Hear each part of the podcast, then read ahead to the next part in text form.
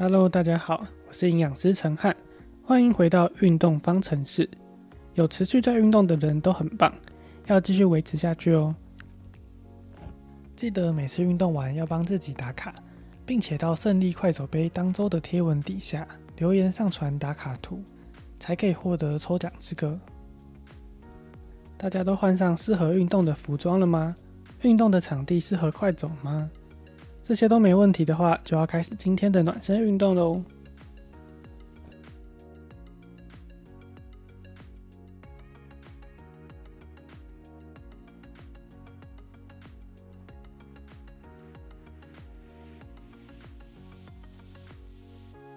暖身运动开始喽，记得保持正确走路姿势，眼睛要直视前方，下巴平行于地面，肩膀要放松。身体要站直，避免向前或向后倾，收小腹，夹臀部，整个运动都要记得走路的七大要诀哦。今天我们要来聊的是低龄饮食。开始进入主题前，先让我们一起来回想一下，开始运动后这几个礼拜的精神状态，想看看从最一开始到现在有没有什么变化呢？有没有比原本的自己？更有精神了呢，或者是做事情的时候有没有更有能量了呢？记住这种感觉，让我们一起持续运动下去吧。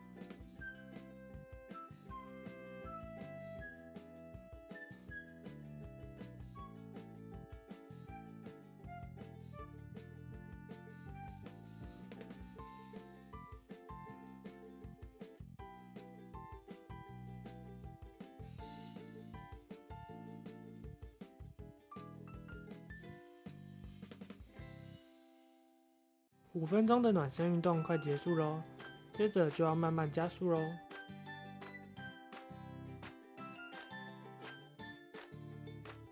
接下来要开始快走喽，慢慢把速度增加到自觉运动量表的十二到十三分，也要记得搭配呼吸控制，用鼻子吸气，嘴巴吐气，大约每走四步是吸气，再走四步是吐气。可以依照每个人的步伐速度来做调整哦，看怎么样的配合是最舒服的。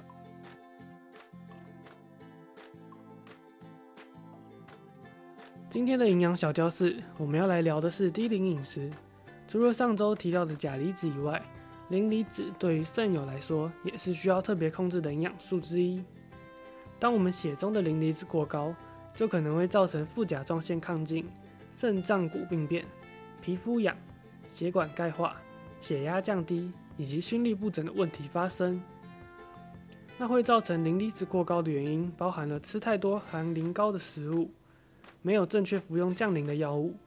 那我们今天会聚焦在饮食的部分来做分享哦。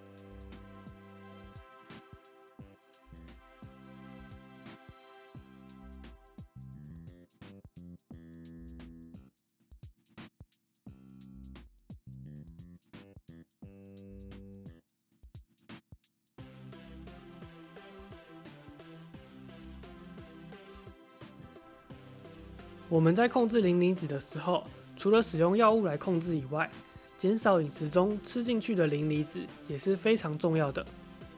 常见的高磷食物有全谷类里面的糙米、胚芽米，内脏类豆类里面的红豆、绿豆、花豆，还有坚果类里面的花生、腰果、开心果，另外还有蛋黄，这些都是含磷量比较高的食物，饮食中要尽量去避免哦。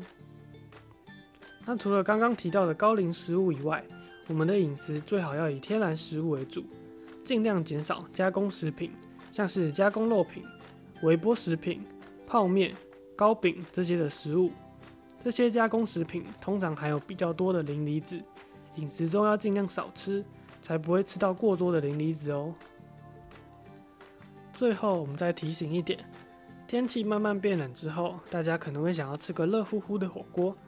要记得火锅的汤尽量不要喝，因为火锅的汤里面藏有很高含量的钠、钾、磷，那这些都是对于肾友来说是非常不适合的。